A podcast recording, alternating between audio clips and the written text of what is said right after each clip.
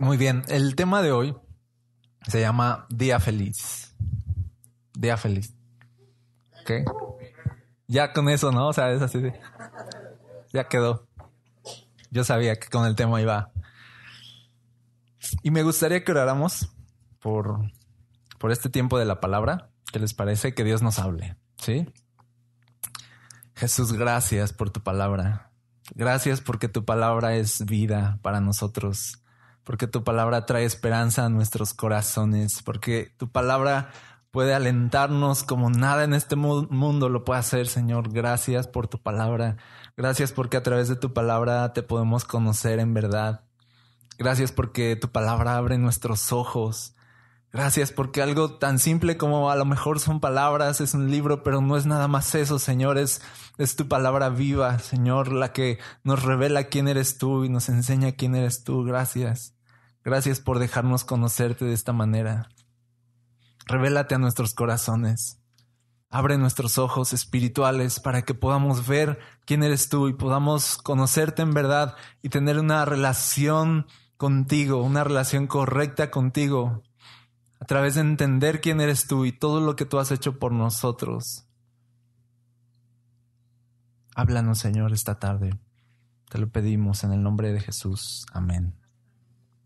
Lucas 15, vamos a estar ahí y no nos vamos a mover. ¿Sale? Entonces, si tú quieres buscar en tu Biblia, Lucas 15, capítulo 15, verso 1, y vamos a estar ahí prácticamente todo el capítulo.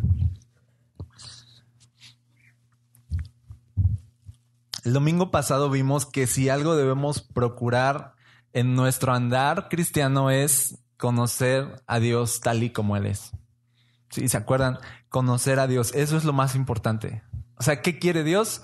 Revelarse a nosotros. ¿Qué espera de nosotros? Que lo conozcamos. Dios quiere que lo conozcamos. Dios quiere tener una relación con nosotros, con cada uno de nosotros y como iglesia, y quiere que lo conozcamos. Entonces lo más importante que debe pasar en nuestra vida cristiana es llegar a conocer a Dios. ¿Sí? Que en nuestras lápidas, ya sé que es día feliz, pero ahí la Biblia dice que es más feliz el día de la muerte que el nacimiento, así que mm, yo no sé. Eh, en nuestras lápidas diga, eh, que no diga así de, ah, iba a la iglesia cada domingo, ¿no? O era cristiano, así de, mm, ¿qué, tal que diga así? Conoció a Dios, conocía a Dios, conoció a Dios esta persona, así de, yo quiero que diga eso, ahí les encargo. La mía, si es que ustedes consideran que lo llegué a conocer, ¿ok? Bueno, entonces, si alguien reveló quién es Dios, ese fue Jesús. Dice la Biblia que fue Jesús es la imagen del Dios invisible. O sea, el Dios que no podíamos ver, se hizo visible en la persona de Jesús. Entonces te preguntas cómo sería Dios si fuera humano, cómo reaccionaría, qué comida le gustaría, qué personalidad tendría. Ok, fácil. No tienes que imaginarlo. Jesús es Dios. Y Él nos reveló, y hay cuatro evangelios, Mateo, Marcos, Lucas, Juan, que hablan de la persona de Jesús, de su vida en la tierra y de cómo fue Jesús en la tierra. Tú miras la vida de Jesús y ese es Dios. ¿Cómo reaccionaría Dios si estuviera aquí? Jesús. ¿Él comería mucho Dios si estuviera aquí? Jesús, sí, sí, comería mucho. Sí, eh, le gustaría acá rodearse de personas, sí le gustaría rodear. O sea, tú ves la personalidad de Jesús y ese es Dios. Y estamos llamados, ¿sabes qué? A ser como Jesús a conocer a Jesús para ser como Jesús y dar a conocer a Jesús. Entonces, eh, en estos evangelios vemos la vida de Jesús y en estos evangelios no solo vemos la vida de Jesús, sino vemos a Jesús mismo revelándonos el reino de los cielos.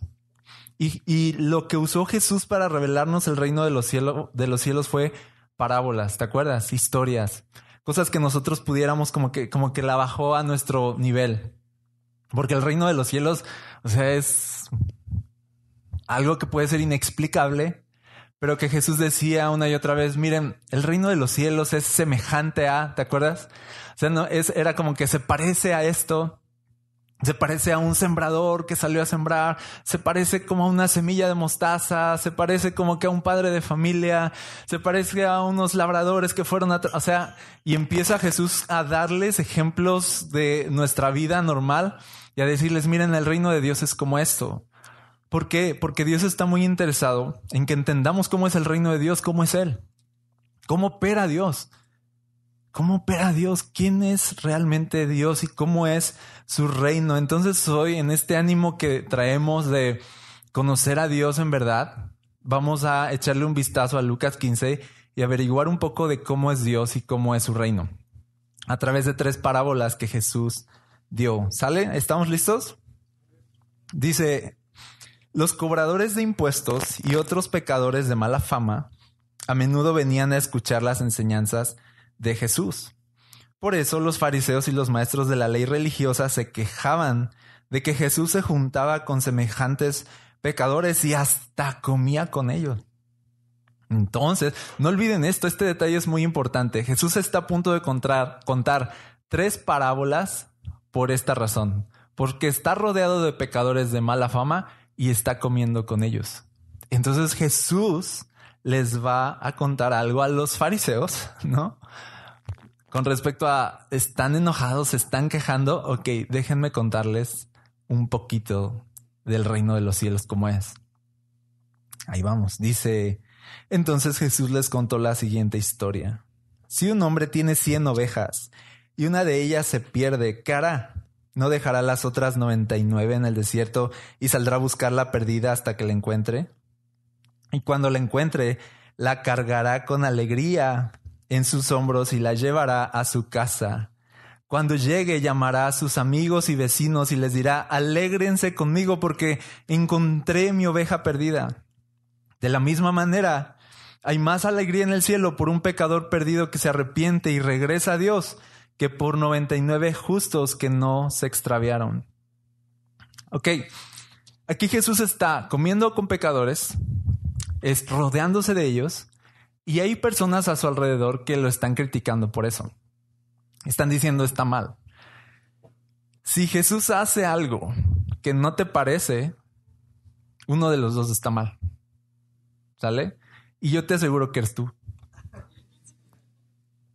Entonces aquí es como que ve y revisa tu corazón antes de ponerte a juzgar a Dios por lo que hace. Pero entonces Jesús les da chance a los fariseos y dice, a ver, les voy a contar una historia de cómo opera esto y de cómo en realidad eh, yo estoy, o sea, es lo que Jesús estaba diciendo así de, miren, yo estoy muy feliz de estar rodeado de personas que están perdidas y que necesitan ayuda. Fíjate el verso 5, habla de 100 ovejas, de, un, una persona tiene 100 ovejas se le pierde una, dice, no va a dejar las demás para ir a buscar a esa, a esa oveja perdida. Y en el verso 5 dice, y cuando la encuentre, me encanta cómo dice, la cargará con alegría en sus hombros. ¡Hala! ¡Hala! ¿Alguna vez, no sé si mamás o papás se les perdió un chamaco en el súper? No, no somos como Jesús, ¿sí o no? Es así de, ya vamos así en los pasillos y así de, chamaco baboso, ¿no? O sea, de, ¿cuál de cargarlo con alegría? Así de, ah, mi hijo. ¿Verdad que no? Es así de, me asustaste. Y ahí está el niño, o sea, de, ¿sí o no? A lo mejor algunos sí, o sea, dijeron, vente hijo, y lo cargó en sus hombros, lo subió al carrito del súper y con alegría siguió comprando, pero no lo creo.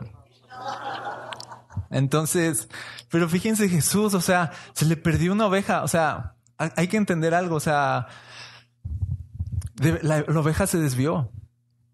La oveja se fue, la, la oveja dejó de escuchar su voz y se desvió. O sea, Jesús tenía muchas razones, voy a decirlo así, el pastor tiene muchas razones para estar enojado. Tiene muchas razones para a lo mejor sentirse decepcionado o frustrado con esta oveja que se fue, que se perdió. Pero dice, cuando la ve la carga con alegría en sus hombros. ¿Qué onda con eso? Y Jesús les dice, ese es el reino de Dios. Así opera el reino de Dios. Así de feliz se siente Dios cuando encuentra a alguien que estaba perdido. se siente muy feliz y eso como que no, nos hace cortocircuito porque no operamos así nosotros. Nosotros es así como de, ya llegaste, mira nada más a dónde te fuiste y mira tus, las 99 no son como tú, deberías ser como tus hermanas, las 99. Y empezamos a hacer sentir mal, a juzgar, a culpar, a que se sienta la persona así devastada por haberse perdido. Y, y entonces Jesús dice, miren, y entonces les dice a los fariseos, o sea, ustedes están enojados porque estoy aquí con las ovejas perdidas. Yo les voy a decir algo, yo estoy feliz estoy feliz. Jesús está feliz por estar rodeado de ovejas perdidas. ¿Recuerdas esa vez cuando Jesús vio a la multitud? Dice que vio a la multitud y que tuvo compasión de ellas, dice porque la vio como ovejas sin pastor. O sea, Jesús vio a la multitud perdida y, sintió compasión. Dice, tuvo compasión de ellos. Es como un pastor. Dios es como un pastor que quiere a sus ovejas cerca. Quiero decirte algo hoy que estás aquí. ¿Tú estabas lejos de Dios? ¿Te perdiste? Porque Jesús está feliz de verte. Jesús está feliz de verte. Es un día feliz para Él verte a los ojos otra vez y, y, que estés aquí. Que hayas a lo mejor decidido venir, que hayas decidido a lo mejor eh, acercarte a Dios, a lo mejor te extraviaste o a lo mejor no lo conoces y estabas lejos y no sabes qué onda y, Jesús está feliz de verte. Y dice el verso 6, dice, cuando llegue con la oveja ya, dice, llamará a sus amigos y vecinos. O sea, no lees algo indiferente a, Dios así de, de, ahí está ya, ándale. O sea, no, sino, o sea, ahora que todos se enteren. Cuando estás feliz, tú quieres hacer partícipes a otros de tu felicidad, ¿sí o no? Por ejemplo, yo cuando de pronto, o sea, no pasa siempre, pero de pronto el café me sabe muy bueno. ¿Se ha pasado? O sea, de a veces es, ah, me quedó más o menos. O de pronto hay un café que dices, este está bueno y a mí me dan ganas, o sea, de tomarle una foto y lo hago. O sea, le tomo una foto o tuiteo y quiero así de, oh, o sea, día feliz, este, o sea, el café, ¿sí o no? Si es un lugar al que fuiste y te gustó la comida y estás así, ahí estás con todo mundo, no eres indiferente, o sea, ahí estás con todo mundo diciéndoles, tienes que ir, tienes que ir, ya fuiste, vamos, yo te llevo, ¿sí o no? Ok. Llega Jesús con su oveja perdida y no es así de, ahí está, sino es de, llamarle a todo el mundo, a los vecinos y a los amigos y así, y les dice, alégrense conmigo, porque encontré mi oveja perdida. Alégrense conmigo. Jesús quiere que nosotros, sus amigos, no somos los amigos de Jesús. Nos alegremos por los perdidos que son encontrados, no que nos enojemos. No que nos quejemos así de, mm, mm, quién sabe de dónde, o sea, que nos alegremos. Dios no se queda con esa felicidad para él solito, la comparte con sus amigos. Y, Jesús le estaba tratando de decir a los fariseos, oigan, alégrense conmigo, no se amarguen, celebren, este es un día feliz. ¿Sale? Y entonces dice el verso 7, de la misma manera. O sea, ya les puso el ejemplo humano así de una oveja, la encuentra muy feliz, la trae, llama a todo el mundo. Dice, así es el reino de Dios. De la misma manera, hay más alegría en el cielo. O sea, ya les está hablando del cielo. De una alegría en el cielo que no podemos ver o percibir, ¿sí o no? Pero ya tenemos una imagen. Dice, así como eso, dice, así hay más alegría en el cielo por un pecador perdido que se arrepiente y regresa a Dios que por 99 justos que no se extraviaron. Está diciendo, está diciendo, así es el reino de los cielos, así es Dios, hay alegría, hay alegría cuando personas perdidas son encontradas. ¿Cómo te imaginas el reino de los cielos? A veces lo pensamos más como un, una oficina de gobierno, ¿no? O sea, trámites y cosas y no sé, no sé qué nos imaginamos, pero aquí dice que hay fiesta seguido. Cada que un pecador se arrepiente, y yo creo que todos los días se arrepiente más de uno.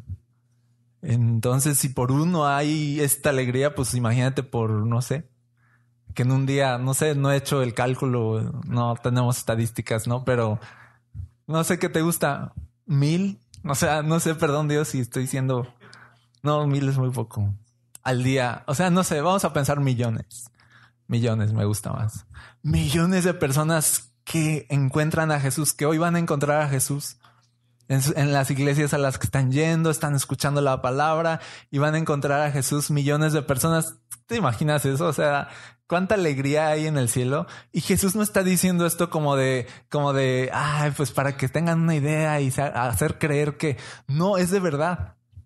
De verdad hay mucha alegría cuando un pecador se arrepiente.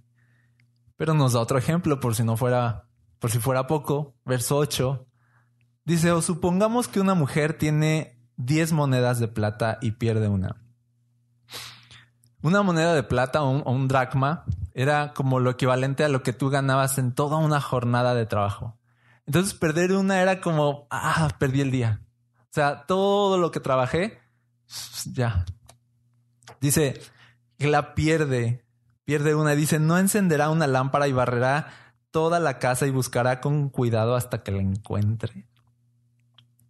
Ahora, primero se dan cuenta que Jesús ahora pone a una mujer de ejemplo, porque los hombres no tenemos el don de encontrar cosas en la casa. ¿Se dan cuenta de eso? O sea, pone a una mujer y dice, ¿acaso no la mujer va a poner, o sea, de que la encuentra, la encuentra? Y se va a poner a barrer y a mover y así. ¿Cómo le hacen? No lo sé. O sea, no lo sé. O sea, a veces yo estoy buscando así de mi Biblia, por ejemplo, así, mi Biblia, ¿dónde está? Y no sé qué, yo la dejé aquí y ya llega mi esposa y dice así, aquí está, sobre la mesa. O sea, así de torpes somos. ¿Sí o no? Hombre, ¿sí o no? No encontramos las cosas. Bueno, eso solo es un dato cultural. Entonces dice, una mujer que pierde una moneda de plata enciende la lámpara, barre toda la casa, busca con cuidado hasta que la encuentra. Y dice, y cuando la encuentra, encuentre, llamará a sus amigos otra vez y vecinos y les dirá, alégrense conmigo porque encontré mi moneda perdida. Dice, de la misma manera hay eh, alegría en presencia de los ángeles de Dios cuando un solo pecador se arrepiente. ¿Se dan cuenta que el cielo nos está haciendo una invitación? Y nos está diciendo, alégrense conmigo. ¿Se dan cuenta? Así de, alégrense, los ángeles se alegran, yo me alegro, mm, ustedes, alégrense también. O sea, nos está invitando, no oramos todo el tiempo que venga tu reino a la tierra, no oramos todo el tiempo que como es en el cielo sea en la tierra, no oramos eso. Pues allá arriba están felices. Hay mucha alegría. ¿Sí me explico? La iglesia debería ser como en el cielo y deberíamos compartir la alegría que tiene Dios y que tienen los ángeles y que tienen todos porque captan de esta persona estaba perdida y ahora está aquí con nosotros. Y por si fuera poco, dice el verso 11, para ilustrar mejor esa enseñanza, Jesús le contó, les contó la siguiente historia. Dice, un hombre tenía dos hijos. El hijo menor le dijo al padre, quiero la parte de mi herencia ahora, antes de que mueras. Entonces el padre accedió a dividir sus bienes entre sus dos hijos. Pocos días después, el hijo menor empacó sus pertenencias y se mudó a una tierra distante, donde derrochó todo su dinero en una vida desenfrenada. Al mismo tiempo que se le acabó el dinero, hubo una gran hambruna en todo el país y él comenzó a morirse de hambre convenció a un agricultor local de que lo contratara y el hombre lo envió al campo para que diera de comer a sus cerdos. El joven llegó a tener tanta hambre que hasta las algarrobas con las que alimentaba a los cerdos le parecían buenas para comer, pero nadie le dio nada. De entrada, ahora esta historia, nos, yo creo que estas historias nos hablan como iglesia de el corazón de Dios. ¿Dónde está? El corazón de Dios? ¿Qué cosas le importan a Dios? ¿En dónde está puesta su prioridad? ¿Te das cuenta? Prioridad, dije. Así de 99 o uno perdido? A uno perdido. Ahí está su atención. Las nueve monedas o esa que se le perdió. Esa que se le perdió va a poner la casa de cabeza, pero la va a encontrar. Y nosotros debemos aprender que el hijo pródigo o el hijo perdido está allá afuera también. O sea, como iglesia debemos captar eso. Está allá afuera en alguna de estas etapas. A lo mejor está en la etapa de derrochándolo todo. Está en la etapa de malgastando su vida, su tiempo, su fuerza en cosas que lo están consumiendo. O a lo mejor está en la etapa de ya, o sea, ya estoy tocando fondo. Ya me gasté todo. Ya no tengo fuerza. Ya no encuentro ánimo para nada. Necesito ayuda. Puede estar en cualquiera de esas etapas pero está allá afuera. ¿Le importa? Sí, a Dios, a Dios le importa. ¿Dónde está su atención de Dios? Allá. Está pensando. Si un hijo tuyo se va de casa así, en mal plan, no estarías, no estaría ahí tu corazón todo el tiempo. No estaría ahí tu corazón. Así de, oh, ¿qué estará pasando? ¿Estará bien? ¿Estará mal? La prioridad de Dios, su corazón ahorita está en las, no en las 99, en una perdida. Y dice el verso 14, hubo una gran hambruna en todo el país y él comenzó a morirse de hambre. Yo, yo pienso que Dios hizo esto. Yo, yo, pienso que es a propósito de traer una hambruna, ¿no? De, de provocar este caos como para que el hijo reaccionara. Y sabes, yo creo que hay una hambruna en esta generación. O sea, nuestra hambruna, la hambruna de Dios en esta generación, yo lo veo así. Lo que hace que los hijos pródigos empiecen a tener hambre. Para que empiecen a captar que necesitan ayuda y volver. Creo que la hambruna de esta generación es la ansiedad, la depresión, el suicidio. Es una epidemia. En Estados Unidos, no sé, recuerdo que la estadística decía algo así como que en los 70s, en los 80s, un 20%, 18% de personas habían dicho tener ansiedad o depresión. 2019, más del 50% de la población ha padecido ansiedad, depresión o pensamientos suicidas. Más del 50, imagínate eso. Imagínate eso. Obvio, eso es Estados Unidos. No les tengo estadísticas de México porque aquí no sé dónde es, quién las hace. ok. Allá tienen estadísticas de todo, ¿sí o no? Pero te da una idea de cuánto está creciendo. Sí, una vez y en una plática de la ansiedad les dije, yo, yo conocía uno o dos casos en la iglesia y así de bueno. Los demás, pues, escuchen, ¿no? Por cualquier cosa. Y les digo, ¿o cuántos han padecido alguna vez ansiedad? Y así, y todo mundo. Entonces estamos pensando hacer nuestro grupo de ansiosos anónimos. Está creciendo mucho. Dice Dios envió una hambruna. Y entonces al hijo le dio hambre. Y dice el verso 16, el joven llegó a tener tanta hambre que hasta las algarrobas con las que alimentaba a los cerdos le parecían buenas para comer, pero nadie le dio nada. Si es una hambruna, una necesidad, donde ahora simplemente te conformas con poco, con lo que sea. Sí, es muy, muy triste, pero dice el verso 17, cuando finalmente entró en razón, se dijo a sí mismo, en casa hasta los jornaleros tienen comida de sobra y aquí estoy yo muriéndome de hambre. Volveré a la casa de mi padre y le diré, Padre, he pecado contra el cielo y contra ti.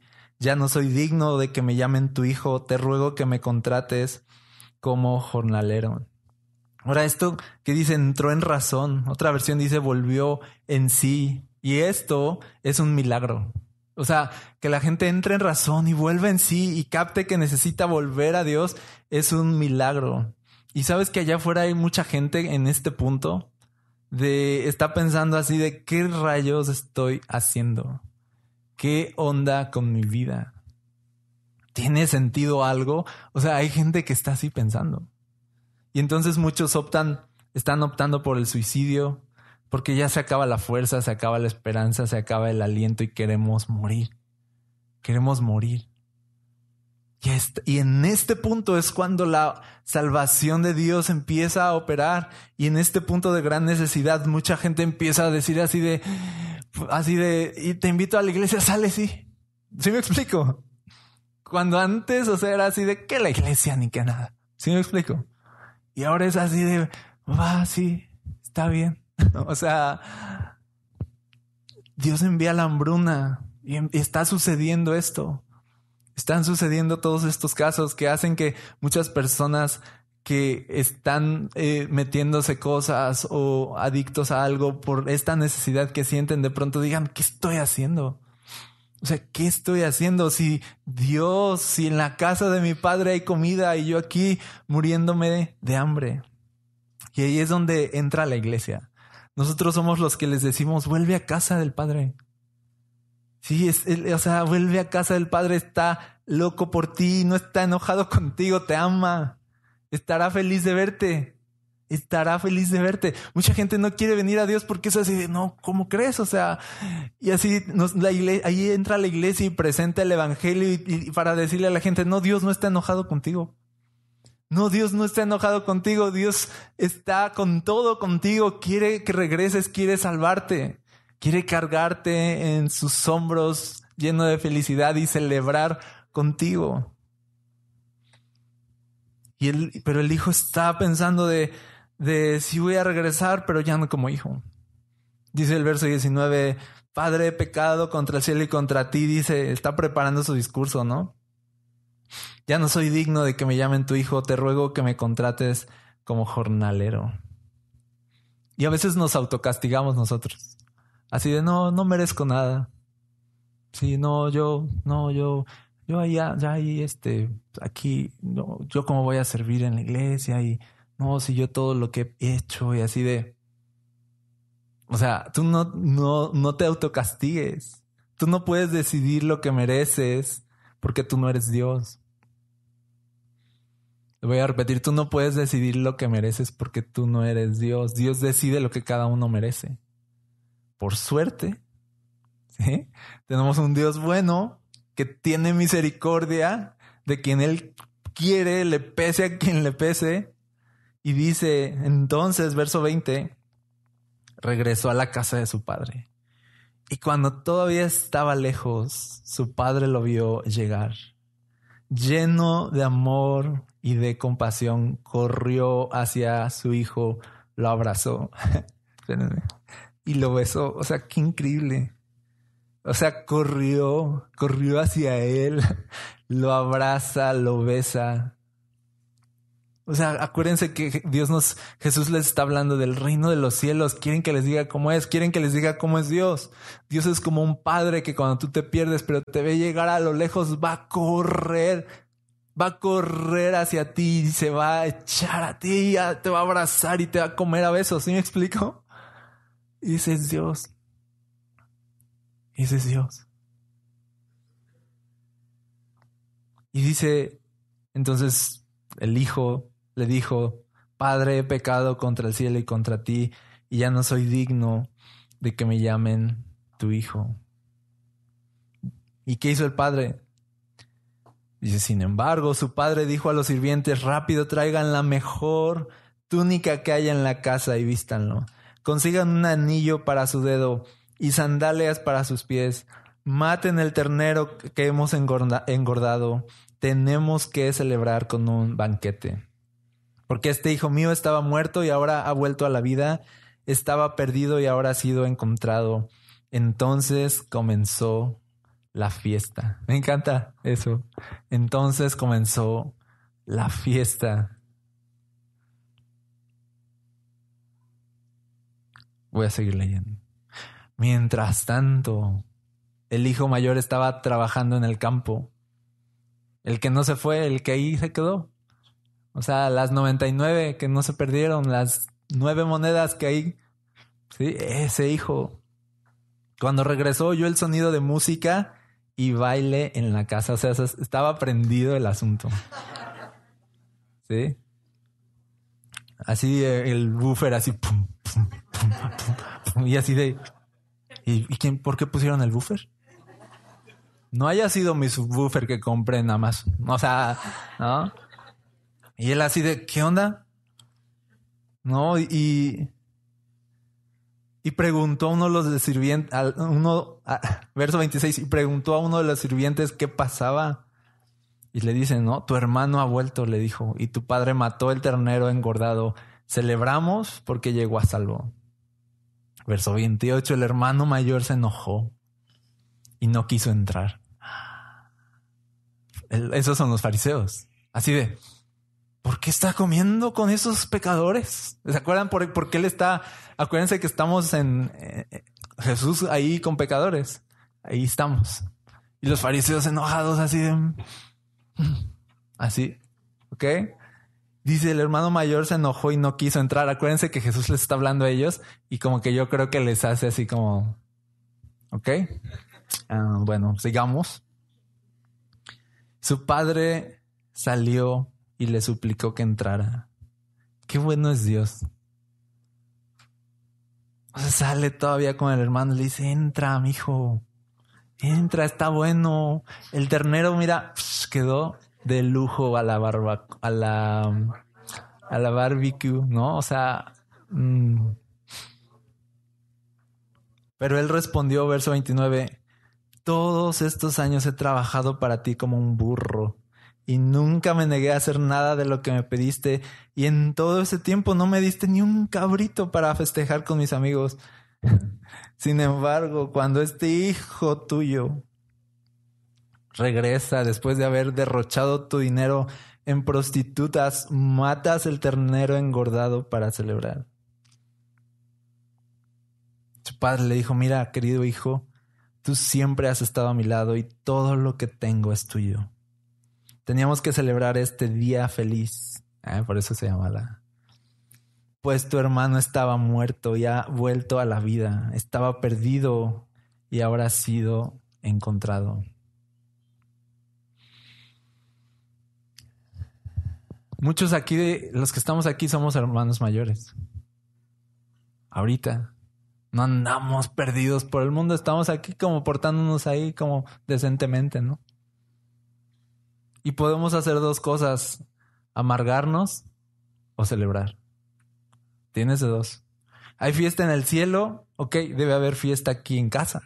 Y podemos celebrar que Dios salva al pecador o podemos amargarnos porque no es justo. No es justo.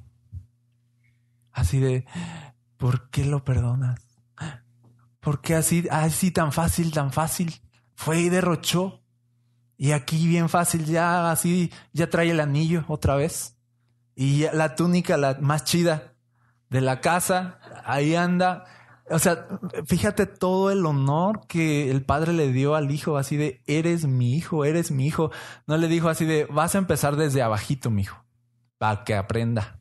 ¿no? Para que aprenda a no volverse a... O sea, no, no le dice así, vas a ir ascendiendo hasta que yo voy a ver si ya eres... O sea, no, eres mi hijo. Y te amo y te honro y te voy a devolver a tu posición. ¿Por qué? Porque yo soy así de bueno. Yo soy así de bueno. A los hermanos mayores no les gusta. Hay un problema con el hermano mayor. Y es este. Cree que el padre le debe algo cree que el Padre le debe algo. Te voy a decir, Dios no te debe nada. Dice aquí muy claramente, hijo, yo no te debo nada. Todo lo que yo tengo es tuyo. Todo lo que tengo es tuyo. No te debo nada. Te he dado todo. Es lo que le está diciendo. Yo no te debo nada.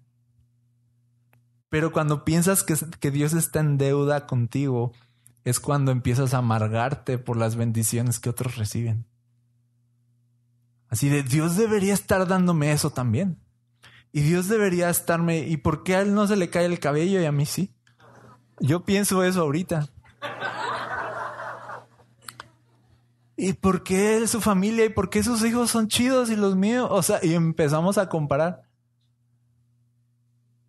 ¿Y por qué él tiene dinero y por qué yo no tengo? ¿Y por qué a él le va bien, a mí me va mal? ¿Y por qué de lo que sea? ¿Y por qué hay...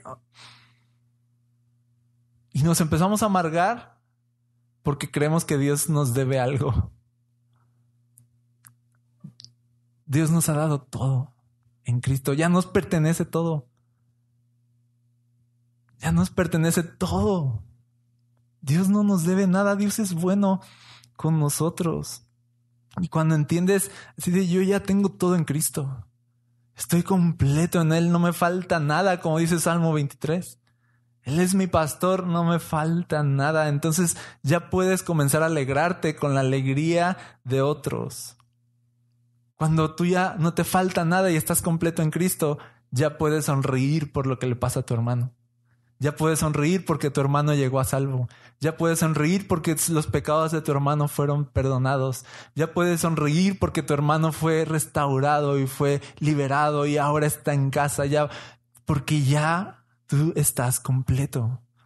Y no estás pensando de, como yo he estado tantos años siguiendo a Jesús, bueno, al menos un cabrito, o sea, pues no veo, o sea, y llega este cuate y no, o sea, podemos amargarnos o podemos celebrar. Puede ser ese amigo, ese vecino que viene a la fiesta a celebrar que otros encontraron el camino. Y es triste, pero yo he visto de cerca esta situación, personas que no están felices cuando el pecador es devuelto a su lugar de hijo. Al contrario, se quejan. Por algo Jesús contaba estas historias. no? Por algo están ahí. No es como de uh, lo bueno que ya no hay de esa gente aquí. Siguiente capítulo. O sea, no, o sea, claro que hay. O sea, Jesús no contaba historias de gratis. O sea, Él sabe bien nuestra condición. Y pudo haber dicho, y entonces el Padre y recibió al hijo a los besos y le hizo una fiesta y colorín colorado el cuento se ha acabado y todo. Ah, qué padre. No, pero no se quedó ahí así de, pero déjeme contarles como, o sea, del hermano mayor. O sea, es importante todos los detalles en la historia. Y a veces podemos ser el perdido, todos algún momento fuimos el hijo perdido, pero también en algún momento somos o vamos a ser el hijo mayor. Y como iglesia queremos ser los amigos de Jesús que celebran que encontró a su oveja, que celebran que encontró su moneda, el hijo mayor que celebra que su hermano regresó. Queremos ser esa iglesia de fiesta, de alegría. Entonces, mira, son tres escenarios. La oveja perdida. Hablando ya como iglesia. Primero es la oveja perdida. La oveja perdida sería como la gente que está perdida y no puede volver por cuenta propia y Dios va a buscarla. Sí, va a buscarla. Y esto nos dice algo como iglesia. La iglesia tiene que salir. La iglesia tiene que ir. No podemos nada más así como montar el puesto. Así de iglesia, ¿no? Pásenle. O sea, también, si lo ponemos, ¿ok? Así de aquí está la iglesia, vengan, ¿no? O sea, no, no es nada más vengan, sino Jesús dijo vayan. ¿Se acuerdan? Porque hay ovejas, porque una oveja perdida no va a regresar. No es perro. ¿Sí me explico? Las ovejas son torpes, son conocidas por ser de los animales más torpes que hay. Por eso Jesús nos compara con ovejas, ¿no? De nada. Así de, mm, o sea, no somos perros. Así de, mm, el camino, voy a regresar. No, no lo sabemos. No vamos a regresar. Nos vamos a perder y a perder y a perder más. Y entonces por eso el pastor dice, o sea, no es así de que en esta historia no es como el padre asomándose a ver cuando llegue el hijo. En esta historia es así de ahí se quedan porque yo me voy por la oveja porque se va a perder y no va a regresar. Y en ese sentido hay una urgencia de la iglesia de que también no solo nos acomodamos aquí en nuestras paredes, sino que tenemos que ir. Y tenemos que salir a buscar a los perdidos y traerlos a casa. Eso es unirnos también con el cielo y como decía Jesús, a los negocios de nuestro Padre ir a buscar al perdido porque el reino de los cielos así opera. Es como un pastor que va a buscar a la oveja perdida. ¿Sale? Luego la otra historia es la moneda perdida. Y esto habla de una moneda que se pierde, pero ¿dónde se pierde? En casa. Creyentes. Gente aquí en casa que se extraviaron es posible también. Es posible estamos aquí y la Biblia dice que esto va a pasar y que cuando eso pase dice, haz volver a tu hermano al camino. Sí, y entonces ya que esté en el camino otra vez, dice, ah, pues entonces esta historia dice, alégrate con el cielo. restaura al hermano caído. ¿Por qué? Porque Dios lo hace. Dios lo hace. Y luego el hijo pródigo sería la gente que tocó fondo. Y el fondo los hizo despertar y entonces regresan a Dios. ¿Sabes que el fondo nos hace, nos hace hacer las mejores oraciones? El fondo nos ayuda, o sea, si algo, si algo nos ha ayudado a poder despertar son los fondos, ¿sí o no? ¿Alguien sabe de eso, de tocar fondo? Ok, tres personas, wow. Cuatro, ok. El fondo. El, o sea, nada como el fondo para despertar personas. Y el hijo pródigo es el que tocó fondo, que viene lleno de vergüenza. Es el que llega solito. El hijo pródigo llegó solito, ¿se dan cuenta? Es el que toda su necesidad lo derrumbó, su, o sea, la regó en la vida. Y entonces esa regada y todo eso lo hizo despertar y decir, necesito ayuda, necesito regresar. Pero vienen llenos de vergüenza y de culpa. Dicen, o sea, no soy hijo ya, ya no soy hijo, ya no merezco nada.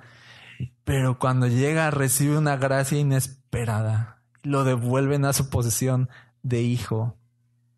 Eso es, como iglesia hablo, lo que una persona que la regó allá afuera, cuando entre por aquí, debe de percibir aquí la gracia, el perdón de Dios en su vida. Que la culpa con la que viene se vaya sin culpa. Yo pienso que la iglesia debe ser un lugar de fiesta, de alegría, porque así es el reino de los cielos. Y en ese sentido, entonces en la primera historia, vamos por el perdido, ¿no? En la segunda historia, aquí en nuestros hermanos buscamos al que se ha extraviado. Y en la tercera historia estamos listos para hacer fiesta. Estamos preparando al ternero, la música, el subwoofer, la túnica, el anillo, ¿sí? O sea, todo para que esto se prenda, ¿sí? Para que comience la fiesta. Sí, como dice aquí, entonces comenzó la fiesta. Ese puede ser un lema de una iglesia fácilmente. así, entonces comenzó la fiesta. Lucas 15, 24. ¿Sí explico? Ok, no lo vamos a hacer. La iglesia debe estar lista para recibir al hijo pródigo con una fiesta. ¿Estamos listos? Sí, estamos listos. La actitud la tenemos de alegría de qué bueno que estás aquí estamos listos. O sea, o somos los hermanos mayores así de, mm". así de, mm, mira, todo perforado. No, o sea, de, así de, mm, sus tatuajes. No, enojarnos así de, luego, luego se le ve el colmillo. Así de, ¿qué onda? ¿Qué onda con los hermanos mayores? No, si no es de, y el padre nos diría, ¡ey! Mi hijo. O sea, de, pásale a la fiesta tranquilo. O sea, todo lo que yo tengo es tuyo. O sea, déjanos celebrar a tu hermano, vente a celebrar. Sí, llegó todo acá, si quieres, mal y todo, y la regó allá afuera, pero es mi hijo y está en casa y está bien y está bien. No, se perdió, no se murió. Aquí está. ¿No es eso una razón para celebrar? Y entonces el cielo nos está invitando todo el tiempo a nosotros de, hey, los invito a una fiesta. Hey, los invito, vengan, vengan, vengan a celebrar. Ahora, les voy a decir algo, si no hay fiesta en la iglesia, una de dos. O no hay hijos pródigos regresando, ¿no? Así de, pues, pues, no hay nada que celebrar. O somos como los fariseos que no captamos el corazón de Dios para los perdidos y estamos quejándonos en vez de celebrando. Pero yo quiero hoy decirles algo muy importante. Ahorita que estamos, o sea, en este proceso de replantación en la iglesia, vamos a hacer una iglesia feliz. ¿Cómo ven? Sí, y que el domingo sea un día muy feliz. ¿Cómo ven eso? y que esto sea como que una fiesta. ¿Me explico? Porque ese es el corazón de Dios. Así celebra Dios a sus hijos. Y no solo es de hagamos fiesta con los que regresaron y, dice no, sino también invita a los hermanos mayores a decir vente a la fiesta, o sea, de, y entonces este puede ser un día feliz. Vamos a alegrarnos con Dios. Vamos a alegrarnos con el pastor que encontró su oveja. Vamos a alegrarnos con la mujer que encontró su moneda. Vamos a alegrarnos con el padre que su hijo regresó a casa. Debemos ser una iglesia de alegría, de fiesta, una, iglesia de gracia, una iglesia que está feliz. El domingo debe ser un, día feliz. ¿Sí? Porque celebramos que pues la abundante gracia que Dios derramó sobre todos nosotros cuando estábamos perdidos, pero fuimos encontrados y estamos bien y estamos en casa. Así que comience la fiesta. Órale. Nunca habían aplaudido. No, hombre. No, esto ya está muy bueno. Ponte música, Pablo, por favor. Saquen los pambazos y las gelatinas. Vamos de una vez. Ok, estamos, están captando. Ah, wow. Gracias a Dios.